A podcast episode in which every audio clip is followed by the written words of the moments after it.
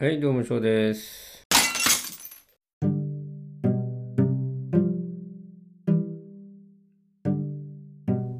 えーっとね、ちょっと自分の弱さみたいなところでね、皆さんいろいろとあると思う、まあ、強み、弱みって皆さんそれぞれ持ってて、まあ認識してる人もいれば、まだ認識できてない人もいると思うんですけど、うん、まあ私今、今っていうかまあ、えーね、人生の中で仕事してる中で営業っていうのは結構長くやってきたんですけど自己評価ではですね私は営業向いてないんじゃないかなって思うとこがたくさんあるんですよね。である意味では向いてると思うんですけどある意味では向いてないんじゃないかなって思うんですよね。でその根拠なんですけど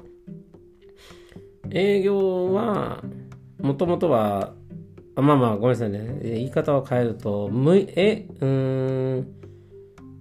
そうだね。まあ大体皆さん就職するっていうことは人のために働くところにあの仕事を見つけに行くってことですよね。で一方でその自分で起業すればね自分のためにね。まあ働くっていうのが多いと思うんです。まあもちろんどっかで就職したとしても自分のために働くっていう要素もあるんだけど、でもやっぱり人の人生をあ生きてるっていう瞬間は絶対感じると思うんですよね。それって自分の意思と自分がどうしても納得できないっていうね、自分の意思、そういう意思があって、だけど会社がこう言ってるからそっちに向かなきゃいけないっていうかね、えーまあ仮にですけど自分たちですよね。その自分の会社にとって良くない方向に進んでるなっていうことでまあ例えば別にねそれがお客様に迷惑をかけずにっていうことであるんだったらまあ自業自得かなってってまだね納得できるんですけど。人にね、あの、まあ、お客様にその、例えば迷惑がかかってるとか、まあ、あるいはそこを偽るっていうところになると、あの私どうしてもね、それが納得できてないんだったら先進めないタイプなんですよね。そこが営業の人間としては、あの、弱いとこなのかなと思いますね。で、一見すると、なんだろう、うーん、普通じゃないかと思うかもしれないんですけど、やっぱ営業っていうのはどういう状況であっても物を売らなきゃいけないっていうのがあって、うん、その逆はダメなわけですよね。評価されないんですよね。うん。まあ、もちろん、会社によっては、その、資質を評価してくれる人はいるかもしれないけど、でも、多くの場合、評価されないと思うんですよね。うん。だから、なんていうのかな。うーん。そういったところでね、葛藤があります。で、一度ね、まあまあ、一度と言わず何度でもそういうの経験はあるんだけど、でも一度本当にドラマで見たようなね、えーことがありまして、まあ、大体ドラマの場合っていうのはね、もっとねことが大きいからね、あれなんですけど、よくあのー問題になりますよみたいなね、ドラマの内容で、えー相手に伝えなきゃいけない、まあ報告しなきゃいけない数字を偽るっていう、そんなドラマとかあったりしますよね。まあ、ニュースにもなったり、改ざんするみたいなね。うん。で、それを誰か、まあ、とある上司か、目上の方の、まあ、命令でね、そうせざるを得なくてやったみたいな流れでね。えーで、まあ、事件になり、えーその人が、なんだろうな、うーん、気を病んでね、えー自殺してしまうみたいなね、流れのドラマとかってあると思うんですよね。で実際に自分がね、あの仕事してた前職のところでね、えーとある自分たちが売ってる、まあ、まあ、ブランドがね、えー大手に、まあ、買収されたことで、うん、まあ、そこの大きなね、あの売り上げを失うんじゃないかっていうね、危機があったわけですよね。まあ、うん、そんな危機はどこでもあるかなと思うんですけど、あの人人様のものを売ってる場合はね、仲介人として売ってる場合はそういうことあるかなと思うんですけどもあのそれで要はそのねそこ大手なんですけどそういう自分たちがねその売っていたその高級な、うん、まあ飲料だったんですけどね飲料をねあまり売った経験がないですよね。要はその、大衆向けのものしか売ったことがない、マスっていうかね、ま、あれ、要は、なんていうの、量販店で大量に売るっていうね、そういうのにすごく長けてるんだけど、高級食材にはね、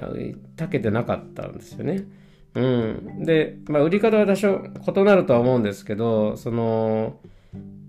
うん、まずはその自分たち、今今に至るまでのね、その、過去5年とか7年とか分かんないですけど、まあ、そういうその経緯をね、プレゼンしてほしいみたいなことを言われて行ったんですよね。で、まあそのブランドオーナーである外国人の人もその時日本に来て一緒に説明しに行ったわけですよね。で、そのプレゼンのね、資料を作る時にね、普通なんか結構、あれですよね。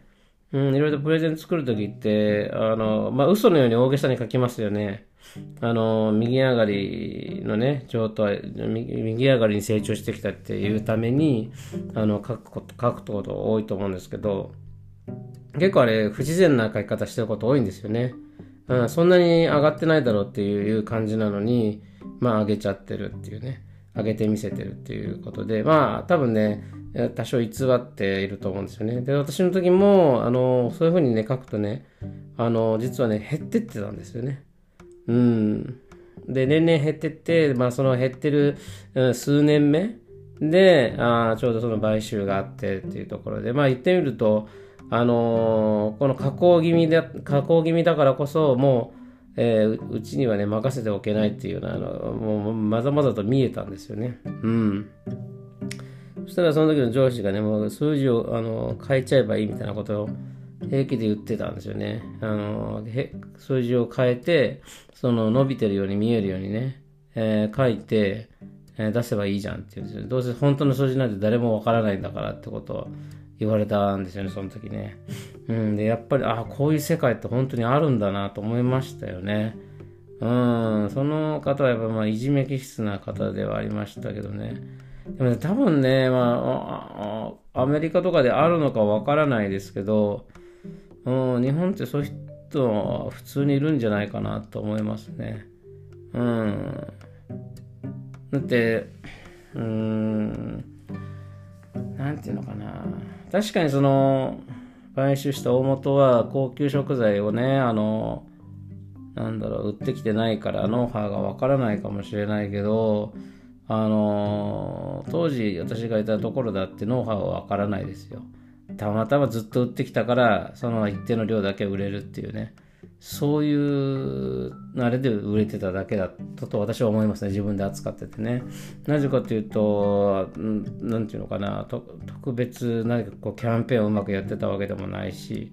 うん、いろんなことがやっぱりあの上手にできてなかったかなというふうにね、私には見えたんでね。うん。あのー売れたとしても売れた理由も言えないし、売れなかったとしても正確に売れてない理由もまあ把握できない。っていうような世界でね、えー、売ってたような気がしますね。うん、でもね、そのね、あのー、何が言いたいかっていうと、結局ね、そのプレゼンした時っていうのは、まあ、嘘の数字を使わずに、本当の数字を使って、えっと、成長してるようには見え、見せることはできたんですよね。うん、まあ、いわゆるその、うん、チャンネルごとに分けてみると、あの、伸びてる、伸びてないっていうのがね、伸びてるところもあったんでね、そそこだけを見せることで、あの、まあ、事なきを得たんですけども、あれ、そのままね、飲みにしていたらね、結構良くなかった。まあまあ、良くなかったってみんなきっともしかしたらやってるのかもしれないんでね、あれなんですけど、うん、あのまあ、なんだろうね。えー、でも、私にはなんか、そういうのが、どうしてもできないなっていうのがあるんですだからそのできないところが私は営業向いてないのかなって思うところですね。うん。でね、なんでできないかっていうと、仮に嘘を、嘘を偽るっていうか、隠したり、まあ嘘を偽ったりするときにね、相手だって、まあ、バカじゃないですよね。うん。だから、じゃあなんでこうなんですかっていうふうなことを、事実一個ずつ解明していくと、どっかでボロが出ますよね。事実じゃないことを喋ってる時っていうのはね。うん。で、自分の中でもうそもそも納得がいっていて、その、ない事実をね、あるように話そうとしてる場合だったらいろんな知恵が出てくると思うんですけど、そもそもそうしたいと、そういうことでしたいと思ってない、要は納得してない状況で、あのまあ、ないというね、ことをね、えー、あるように話さなきゃいけないってなると、やっぱり、その考えが出てこないんですよね。着地点がないから。うん。自分の納得した着地点がないから、どっかでボロが出るよって思っちゃうんですよね。うん。だから、なんか売り言葉に買い言葉っていう言い方、あれだとね、意外と実はできたりするかもしれない。相手ももう、あの、応募にガーガーガーガー言ってたりする時に、その売り言葉、買い言葉でっていう感じで、だったらね、もしかしたらそういうことできるのかもしれないけど、相手がね、いい人ほど、どうしてもね、あのー、なんていうのかな、こっちのミスがね、ここにあったのに、それを隠しながらっていうことをずっと通すのはなかなかできないんだよなと思うんですよね。でも、で、自分はその隠さないでね、正直に言って、こういうことで処理して、そしたらもう、ね、来年以降、あの、そういう、例えば自分が辞めてね、誰かに引き継いだとしても、なんでこういう、うん、なんかこう矛盾することが起きてるのかっていうね、あのことをね、また気を揉まなくてもいいし、お客様もね、そこで変にね、えー、また、こっちの間違いにね、えー、なんていうのかな、付き合う必要がないわけですよね。一回クリアにしたいんですよ。で一回、まあ、あの、総裁とか例えばされてね、その月の支払いがゼロになったとしますよね。でも、一月で終わるんですよ、そんなのね。毎年続くわけじゃなくて、一月で終わるわけなんで、だからそういうことを考えるのと私は一月きっぱりこう生産して次に臨んだ方がいいスタートがね切れるんじゃないかなと思うんですけどまあそれをね絶対是が非でもねやらないっていう人のところに当たるっていうのはねまあどこの会社に行っても当たるんだけどなんあので決してね、別にそれでその人に詰められてるわけでもないんですよ。うん。純粋にそういうアドバイスくれてるんですよね。うん。こういうふうに言えば、あの、お客さんもそうだと思ってくれるよ、普通ならっていうね、いう感じなんだけど、なぜかね、自分、自分だったらこう、こういう疑問があって、それが解決できないけどなって思うわけですよね。で、そういうふうに言われた時にも答えがないから、本当の正確な答えっていう、正確な答えって言い方変だらな。うまくこうごまかすだけのね、あのー、着地点を自分で持ってないから、絶対追い詰められちゃうなって思ったんですよね。だから、うん。で、あとは、自分がやったミスでそうなったわけじゃなくて、そんな、そういうような事実になってましたっていうことを、突然言われたんですね。だからお客さんに説明してくださいみたいな感じで、うまくごまかしてくださいっていう風に回ってきたわけですよ。うん。私の答えはごまかしたくないんですよね。正直に伝えたいんですってことなんですよね。でそれがあの私の、あの裁量で全部できるんだったらそうするんですけど、じゃあその、えっと、承認がいるレベルのね、えー、ことなんで、えー、でその承認をもらいたい人があのうまくごまかせばいいっていうふうに言われるとねうわーどうしようってなっちゃうわけですよね。あもう他に道ないんだと思っちゃってね。うーんそれでも一瞬なんだろう2ヶ月ぐらい悩んでますよね。うーんこう来たら困っちゃうなみたいな。でもねその時にねちょっとふといつもま思い出す人がいるんですよ。前のパッドキャストでもね、一個話したことがあるんですけどね、あの、私が前のね、あの会社で Amazon を担当した時の、えー、私の会社の担当しててくれた人がすごく頭のいい人で、まあ、無駄なことも言わないんですけど、えー、まあ言ってみればその冷たい対応が上手でもあるんですよね。でもかといって別に嫌な気持ちにはならないような、すごくね、ドライな、えっと、無駄なことを話さない人がいるんですよね。なんで腹が立たないかって、その人は非常に頭がいいから、学ぶことがあるから、うん、腹が立たないのがあって、まあ、とある時、自分たちが売ってるね、商品があって、で、まあ、あの、アマゾンの人はね、もちろん仕入れてるわけなんでね、うん。で、なんかとある別のところで、ある、まあ、オーダーが入ったんだけども、えー、在庫があるということでね、売れたわけなんですね。それがね、なかったと。うん、まあ、こっちのミスではないんだけれども、でもやっぱ、あの、商品をね、売るって、まあ誰かに売ってもらうとかね、いろいろもあるんですけど、例えばオンラインでもそうですけど、在庫を持っている責任があるわけですね。在庫を切らしてはいけない責任がこっちにもあるので、こっちのちょっとミスになるのかなと。で、まあ、課金集めてでもいいからと、集めてこいみたいなことを、まあ、お客さんから言われてですね、まあ、うん、そのうちの一つで在庫があるのを確認できたのが Amazon だったと。で、その方に、えー、っと、その在庫をいただけないかというような話をしたわけなんですよね。うん。そしたら、まあ、ありますよと、まあ、手続き踏んでくれたら、えー、それで許可が下りたら全然いいですよということになってでそれをやってくれたんですけど実はその手続きを踏んだ後に実際にその人がね、えー、返品の処理をしなきゃいけなかったみたいなんですけどあのー、で本人もね知らなかったみたいですやり方はね。自分がそそれをそなんか例えば手続きを踏んだら自動的にえっ、と返送になるのかと思ったっていうね感じだったんです。まあ気づいた時にはねもうすでに売り切れて、売れてしまってて、もうこっちにね、戻すものがなくなったんですよね。その時にね、その方がね、あの、一言、あの、まあ、まあ、返品できま可能ですよって言った後で、あの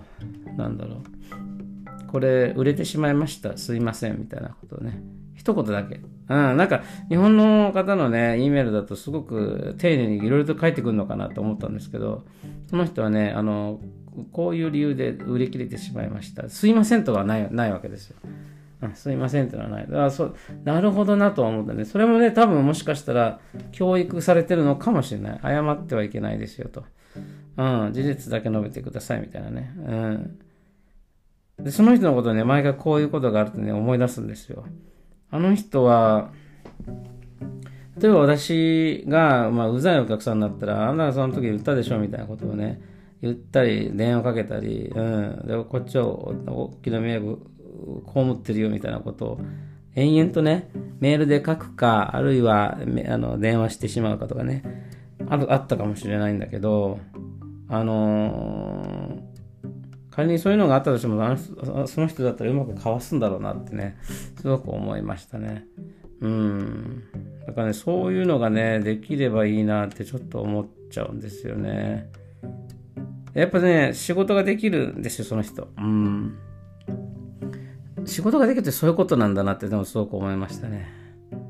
うん、無駄を、無駄がないっていうのはそういうことなのかなと思って。でもやっぱね、やっぱそこが、私は、私も多分そこを克服できたらね、きっともう一つ上の段階に上がれるんだろうなっていうのはね、常日頃から思いますね。そういう風なところに陥ってしまうと、どうしてもね、納得がいくまで動けなくなってしまったのはね、自分の中の弱さですよね。うん。